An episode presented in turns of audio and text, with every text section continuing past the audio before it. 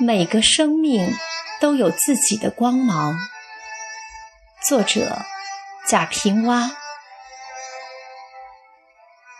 一个家庭组合十年，爱情就老了，剩下的只是日子。日子里只是孩子，把鸡毛当令箭，不该激动的是激动，别人不夸自家夸。全不顾你的厌烦和疲劳，没句号的要说下去。我曾经问过许多人：“你知道你娘的名字吗？”回答是必然的。知道你奶奶的名字吗？一半人点头。知道你老奶奶的名字吗？几乎无人肯定。我就想，真可怜，人过四代就不清楚。根在何处？世上多少夫妇为续香火费了天大的周折，实际上是毫无意义。结婚生育原本是极自然的事，瓜熟蒂落，草大结子。现在把生儿育女看得不得了了，找仪器呀，吃保胎药呀，听音乐。看画报、胎教呀，提前去医院，羊水未破就呼天喊地，结果十个有九个难产，八个有七个产后无奶。我长久的生活在北方，最愤慨的是有相当多的人为了一个小小的官位尔虞我诈、勾心斗角，到位上了。又腐败无能，巴结上司，敷衍下级，没有起码的谋政道德。后来去了南方几趟，接触了许多的官员，他们在位一心想干一番事业，结果也都能干得有声有色。究其原因，他们说不怕丢官的，丢了官我就去做生意，收入比现在还强嘞。这是体制和社会环境所致。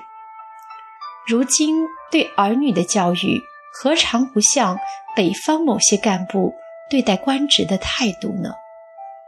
人口越来越多，传统的就业观念又十分浓重，做父母的全盼望孩子出人头地，就闹出许多畸形的事体来。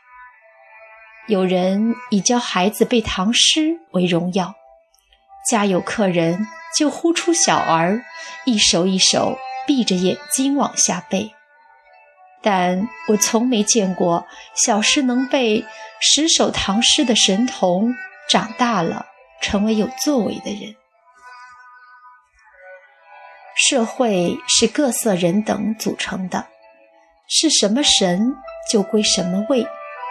父母生育儿女，生下来养活了，失之于正常的教育，也就完成了责任。而硬要是何不让留，成方缸里让成方，装圆棚里让成圆，没有不徒劳的。如果人人都是撒切尔夫人，人人都是艺术家，这个世界将是多么的可怕！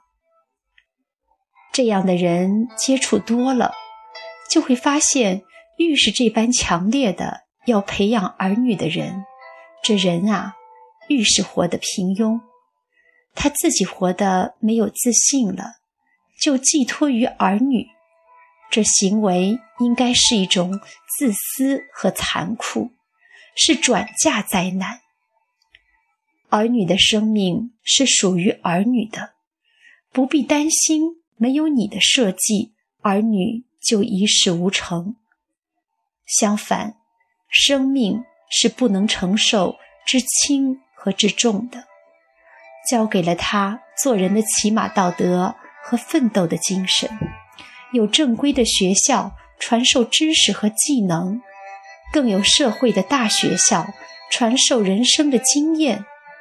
每一个生命，自然而然的。会发出自己灿烂的光芒的。如果说是做小说，作家们懂得，所谓的情节是人物性格的发展，而活人性格就是命运。我也是一个父亲，我也为我的女儿焦虑过、生气过，甚至责骂过，也曾想，我的孩子如果一生下来就有我当时的思维和见解，那该多好啊！但是，当我慢慢的产生了我的观点后，我不再以我的意志去塑造孩子，只要求他有坚韧不拔的精神，只强调和引导他从小干什么事情都必须有兴趣。譬如踢沙包，你就尽情的去踢；画图画，你就随心所欲的画。我反对要去做什么家，你首先做人，做普通的人。